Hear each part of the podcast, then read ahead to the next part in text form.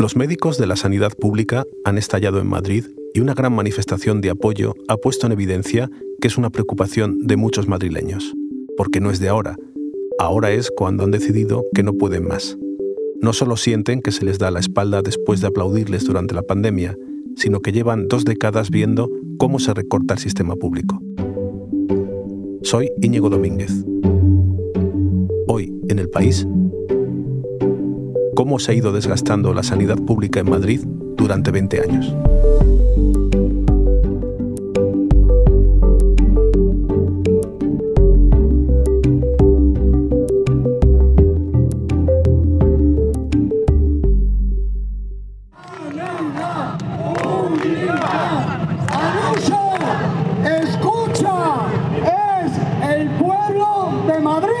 Hola Berta, ¿cómo estás? Hola, muy bien. Berta Ferrero es mi compañera del país Madrid que ha estado siguiendo esta crisis sanitaria.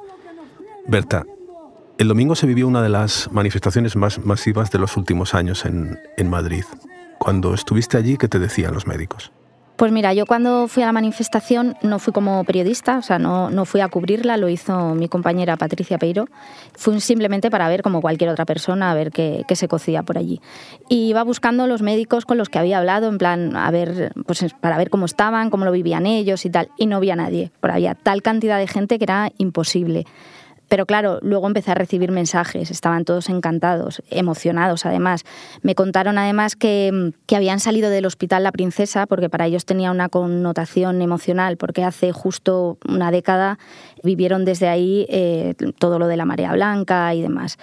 Y me contaron que sintieron cómo la gente les, les abrazaba con aplausos, cómo sentían el apoyo, porque muchos llegaban allí pensándonos, ¿realmente estarán entendiendo lo que nos está pasando? ¿Por qué estamos en huelga? ¿O por qué estamos, pues alguna gente se ha ido, se ha cogido bajas, alguna gente eh, ha decidido eh, presentar una renuncia? Claro, desde la Comunidad de Madrid se ha dicho que aquí se estaba politizando esto y no sabían si realmente los vecinos, los pacientes, eso lo iban a entender. Y lo que sentían allí era pues cómo estaban todo el mundo eh, peleando por la sanidad, les estaban aplaudiendo. De hecho, alguno me contó que se emocionó, que se puso a llorar de, la emoción por los gritos y por, y por cómo sentían el, el abrazo. La emoción también porque esto no es de ahora, o sea, viene de, muy lejos, ¿no? El próximo 21 de noviembre hay un convocado un paro indefinido y, lo que queremos hacer en este episodio es repasar cómo hemos llegado hasta aquí. ¿Cuál ha sido el detonante para que los médicos digan no podemos más? Pues mira, todo esto ha estallado por la reapertura de las urgencias extrahospitalarias. El tema es que durante la pandemia se cerraron 37 centros. O sea, para entender esto hay que entender qué son las urgencias extrahospitalarias. Están, que son evidentemente las urgencias que no están en los hospitales, son los de los centros de salud. Eh, aquí en Madrid se dividen entre lo que llaman los SAR y los SWAP, o llamaban así. Los SAR eh, son los centros rurales y los SWAP son los centros que estaban en Madrid capital y en los municipios así más grandes. Y esos eran los 37. Esos 37 se cerraron. Y la gente, los trabajadores que estaban en esos 37, los distribuyeron pues, por otros sitios por, por el tema de la pandemia con la promesa de que esto era una cosa temporal y que volverían después a abrirse y ellos a su puesto de trabajo. La pandemia se fue alargando y la gente empezó a protestar porque querían que se abrieran estas urgencias extrahospitalarias. Y cuando anunciaron que se iban a abrir, pues dijeron, pues mira, vamos a reorganizar esto y de los 37 vamos a abrir solo 17 y de esos 17, 7 sin médico. Volvieron a haber eh, más protestas hasta que Ayuso dijo, venga, va, los vamos a abrir todos. O sea, rectificó. ¿Y cómo rectificó? ¿Qué, qué pasó? ¿Cómo abrieron los centros de salud? Claro, esa ha sido la sorpresa que se han encontrado los sindicatos en la mesa sectorial en septiembre, a la vuelta del verano, cuando pensaban que estaban todos de acuerdo en que se iban a abrir todos los centros, que en total eran 78. El tema es que eh, dijeron que sí, que efectivamente, pero lo iban a hacer solo con los trabajadores de los SAR. Entonces, esos trabajadores que estaban allí iban a estar atendiendo a los SAR y a los SWAP y los que antes estaban en los SWAP, en los centros de salud eh, de aquí de Madrid, de los municipios, que habían distribuido por el resto de, de, sitios que necesitaban, ya no iban a volver. Y ahí ha sido cuando ha empezado el gran conflicto. ¿Eso qué significa? Muy fácil. Con los sanitarios que estaban funcionando en 40 centros, no se pueden abrir 80. No se pueden abrir 80. Con los profesionales de 40 centros no dan los números. Este plan estaba herido de muerte desde que se implantó. ¿Y ahora quién nos echa la culpa? A los médicos.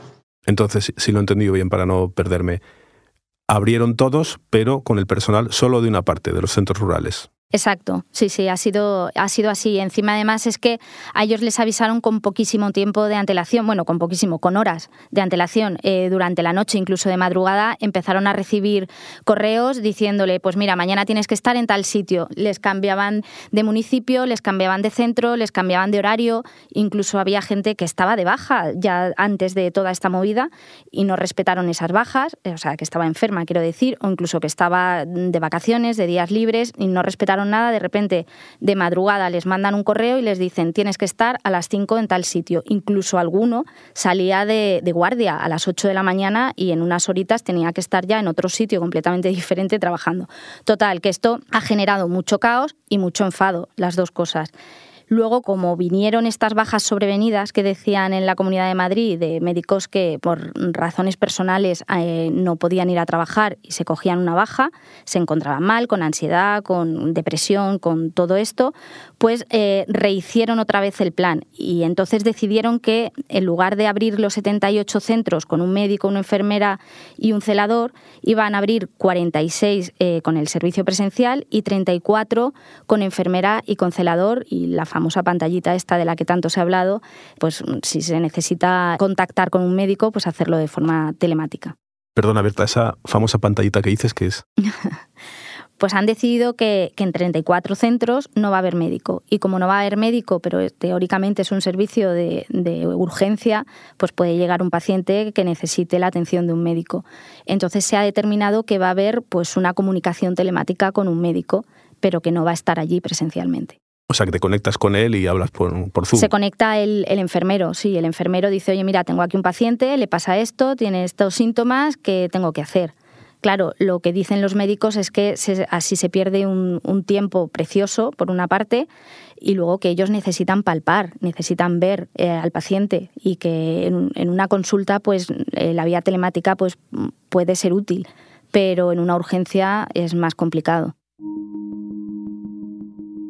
por todo esto que cuentas, eh, muchos médicos decidieron renunciar, ¿no? meterse en este lío, aparte que tenían ansiedad, estrés y no podían más. ¿no? Tú has entrevistado a, varios de ellos.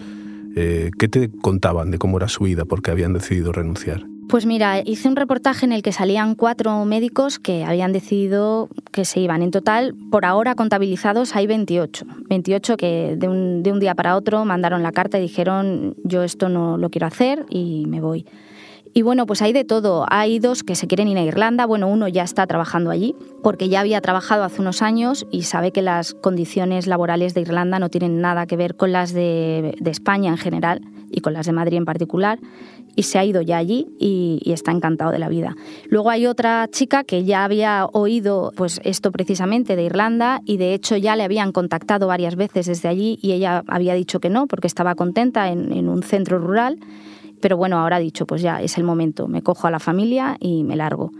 Y luego había otra chica que era cooperante, era bastante joven, tenía 34 años creo, y la verdad es que era la típica aventurera que podía con todo, pero me contó que es que ya estaba trabajando en el centro rural de Soto del Real y le cambiaban a Madrid Capital, a un centro que atendía a 50.000 personas y se quedaba sola por la noche y decía que, bueno, le empezó a entrar una ansiedad eh, loca y dijo que no podía, no podía dormir, eh, eh, le entraban ganas de llorar constantemente y, bueno, pues iba a probar suerte aquí en Madrid en cualquier otra cosa y a ver qué salía. O sea, no tenía muy claro. Esta también me contaba que igual se iba a Baleares porque también le habían contado que en Baleares las urgencias extrahospitalarias funcionan bastante bien. Tenía dudas, pero estaba ahí barajando varias cosas. Y luego la cuarta me contaba que pues que ella se tenía que quedar en Madrid por circunstancias familiares y que lamentablemente, porque no era lo que quería, pero que seguramente iba a probar para trabajar en la sanidad privada. Pero bueno, esto ha sido una, no ha sido una cosa solo de médicos, ¿eh? también ha, sido una cuestión dentro de la administración. Eh, ha habido gente que ha renunciado. O sea, la gerente adjunta de, de la asistencia sanitaria de atención primaria dijo que no estaba conforme con todo esto que estaban haciendo y presentó la dimisión. Y de hecho, todos los miembros de una dirección asistencial, la del sudeste, también en bloque se largó. ¿Y esta situación que describes se da solo en Madrid? Pues no, no se da en Madrid. Es verdad que en España faltan médicos y eso es una realidad, pero lo que pasa en la Comunidad de Madrid es que eh, es la única que ha tenido eh, las urgencias extrahospitalarias cerradas durante, durante la pandemia. Luego es la comunidad con menos médicos eh, de atención primaria por habitante, junto a Baleares. Su oferta de plazas cae mientras en el resto de España sube. Y luego hay una cosa importante, que no es una cuestión menor, es una comunidad cara. Vivir aquí cuesta mucho dinero. En sueldos, eh, los médicos de la Comunidad de Madrid son los segundos que peor cobran por la cola. Por lo que dices, es el todo el sistema el que no va muy bien y tiene problemas, ¿no? No solo las urgencias extrahospitalarias. Sí, sí, o sea, esto ha empezado por las urgencias extrahospitalarias, pero afecta a toda la atención primaria. De hecho, los médicos de atención primaria y de pediatría se han sumado a la huelga y ellos empezarán el, 21 de noviembre. El tema es que ellos han pasado una pandemia y ya estaban súper saturados. Lo que dicen los organismos internacionales, lo que recomiendan, es que un, un médico de familia atienda entre 20 y 25 personas al día. Aquí en Madrid atienden a 50 o 60. Esto es una barbaridad. Y todo esto ha provocado que el 92% de los médicos de familia de Madrid hayan sufrido o sufran agotamiento emocional. Estos datos los dio hace 10 días el Colegio de Médicos de Madrid y la verdad es que es bastante preocupante.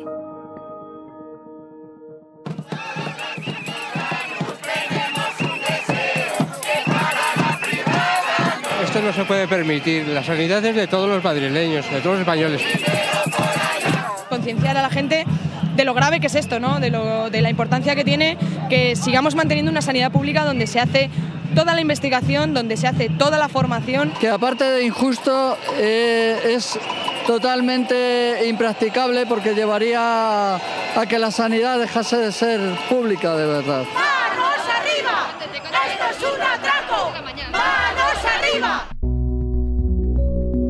Berta, esto que escuchamos eh, podemos creer que es de la manifestación del domingo, pero en realidad son sonidos de hace una década. Sí, sí, es que esto viene de largo. O sea, los médicos llevan años eh, reclamando más medios humanos y materiales.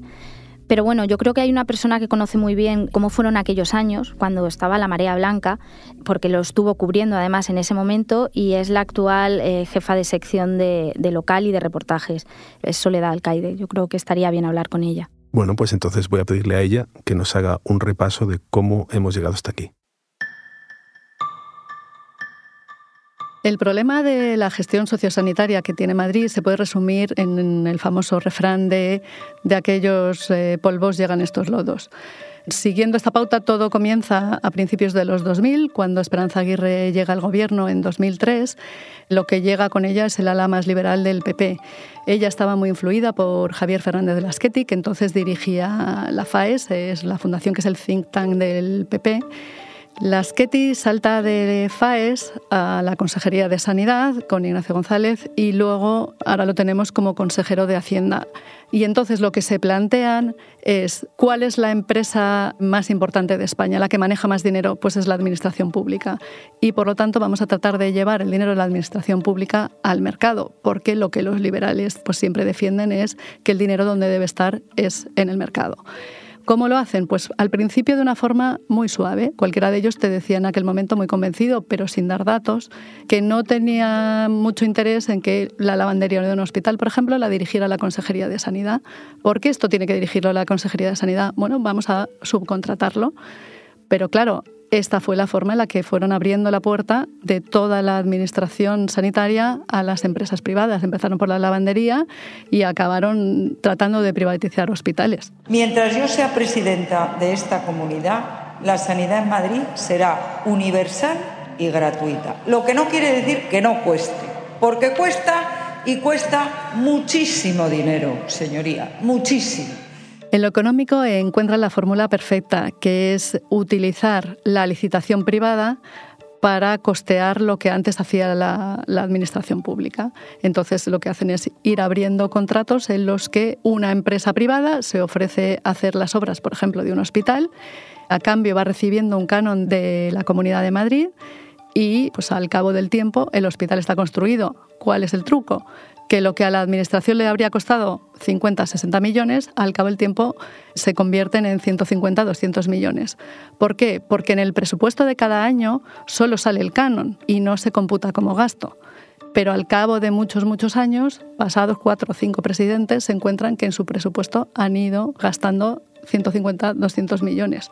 Con este sistema de contratar lo que ocurre es que se van abriendo rendijas en el sistema y por esas rendijas pues va cayendo el dinero que esto es lo que están tratando de dirimir ahora eh, los tribunales. Cómo fueron derivando ese dinero o a sus propias carteras o a la supuesta financiación del partido.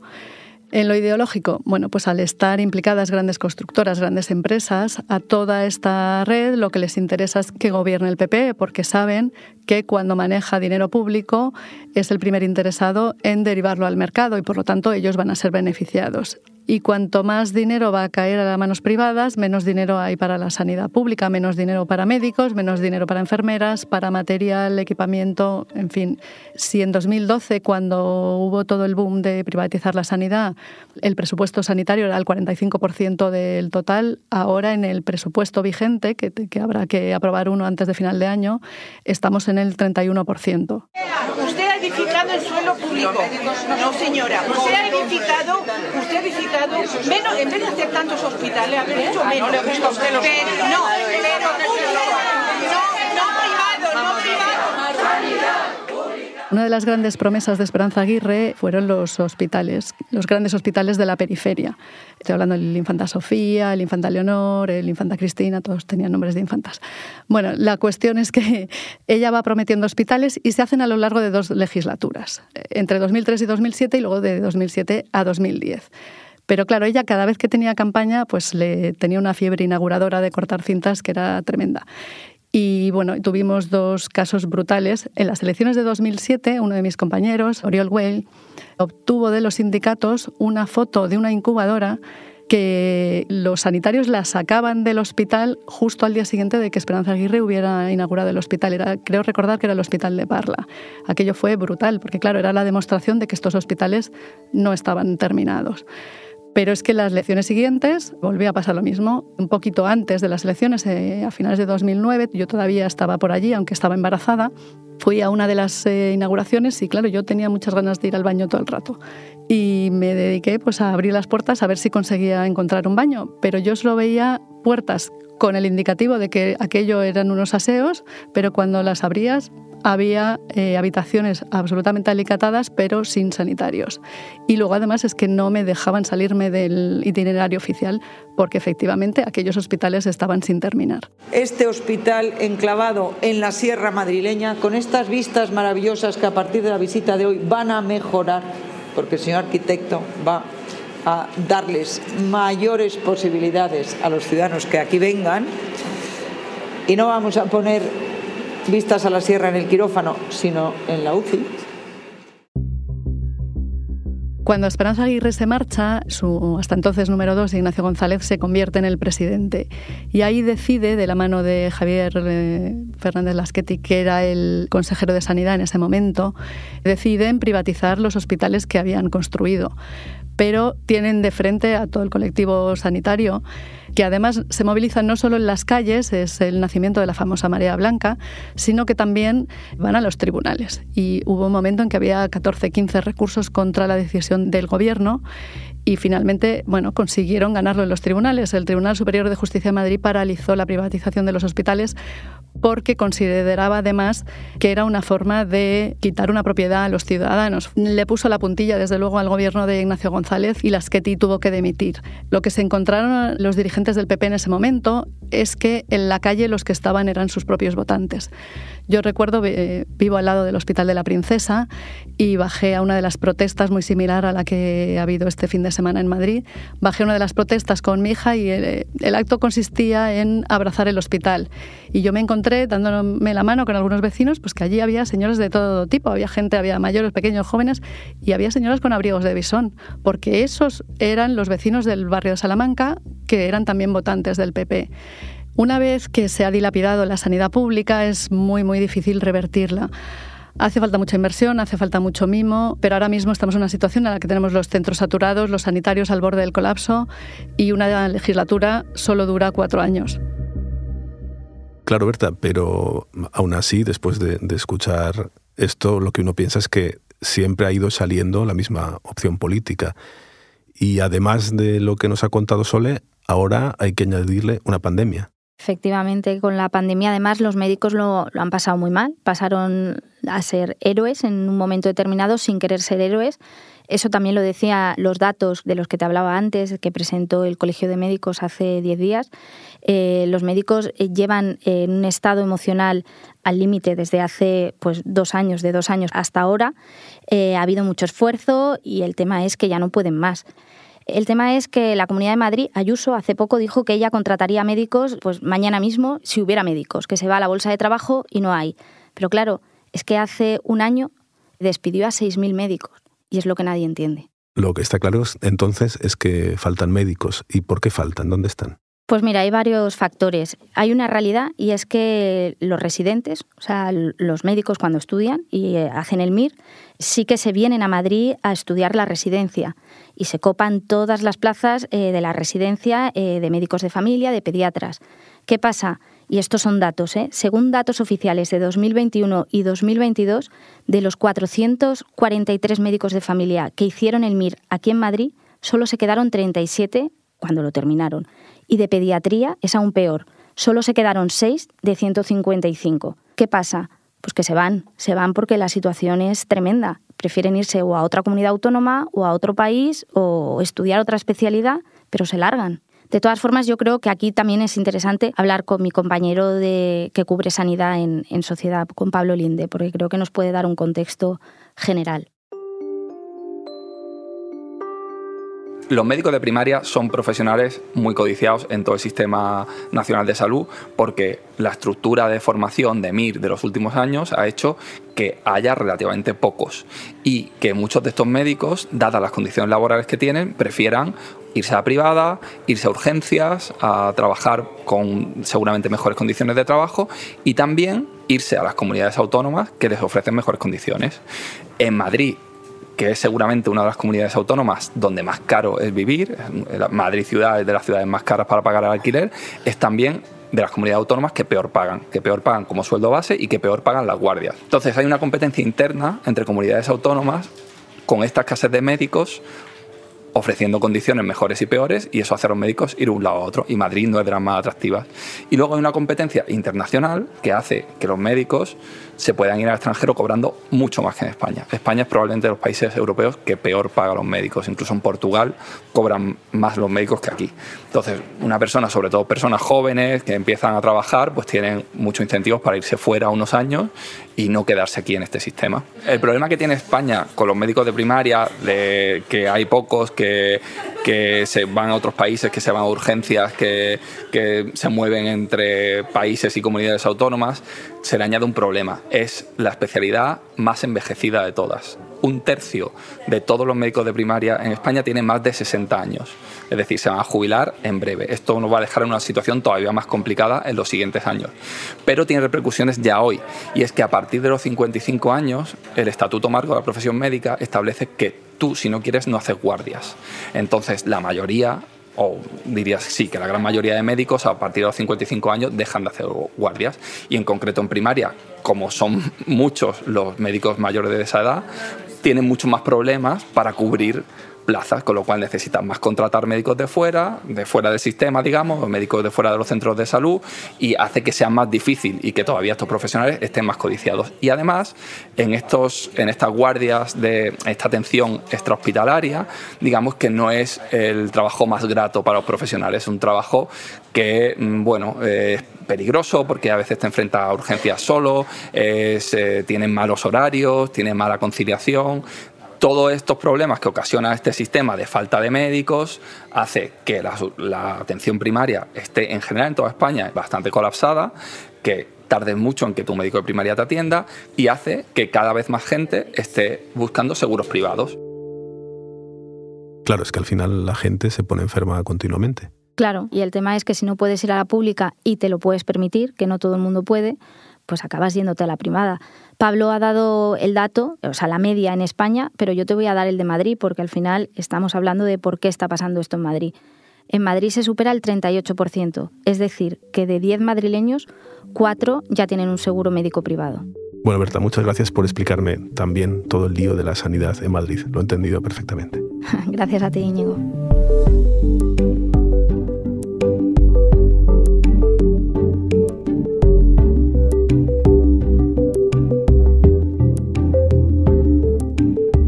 Este episodio lo han realizado Jimena Marcos y Marta Curiel. El diseño de sonido es de Nicolás Chabertidis. La edición es de Ana Rivera y la dirección de Silvia Cruz La Peña. Yo soy Íñigo Domínguez y esto ha sido Hoy en el País. De lunes a viernes volvemos con más historias. Gracias por escuchar.